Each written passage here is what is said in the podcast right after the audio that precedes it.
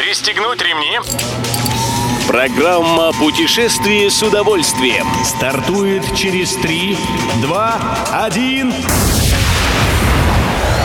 Приветствуем всех любителей путешествий. С вами Тимофей Гордеев. Сегодня в программе вы узнаете, зачем в замке Тапиау в городе Гвардейске закрывают исправительную колонию, какую новую компанию запустил Эмират Рассельхайма и какие российские вакцины признает Турция. Поехали! День, когда замок Тапиау в Калининградской области станет объектом туризма, становится все ближе. Власти региона сообщили, что они завершают процедуру перевода замка, находящегося в Гвардейске, из федеральной в региональную собственность. Орденский замок Тапиау начали строить еще в 1290 году, а в середине 15 века он был столицей небезызвестного Тевтонского ордена.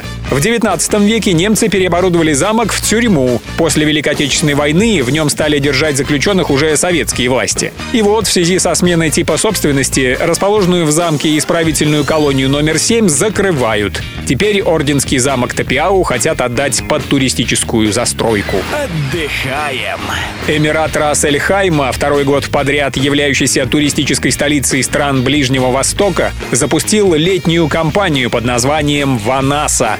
Переводе с арабского это означает «счастье». И оно обязательно настигнет отдыхающих здесь туристов при соблюдении определенных условий. Как сообщает портал Вести Туризм, в кампании принимает участие 16 отелей Эмирата, а также различные развлекательные заведения. Отдыхающих, поселившихся в одной из гостиниц минимум на три ночи, награждают целым набором удовольствий. Всей семье дают скидку в 40% на посещение местного парка развлечений. С дисконтом можно будет сходить и в рестораны. Вручат билеты на самый длинный в мире зиплайн и в парк для гольфа, а также другие бонусы. Едем дальше. Турция спешит успокоить собирающихся к ней в гости россиян, переживающих насчет типа вакцины. Министерство туризма республики сообщило, что страна принимает российских туристов с прививкой любой из зарегистрированных отечественных вакцин. А это, напомним, Спутник Ви, Спутник Лайт, Эпивак Корона и Ковивак. Главное, чтобы после полного курса вакцинации прошло минимум 14 дней. Как пишет Интерфакс, сертификат о вакцинации при этом должен быть на английском языке. Такой документ можно распечатать на сайте госуслуг.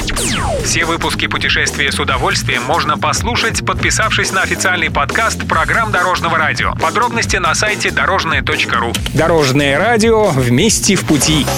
Программа «Путешествие с удовольствием». По будням в 14.30. Только на Дорожном радио.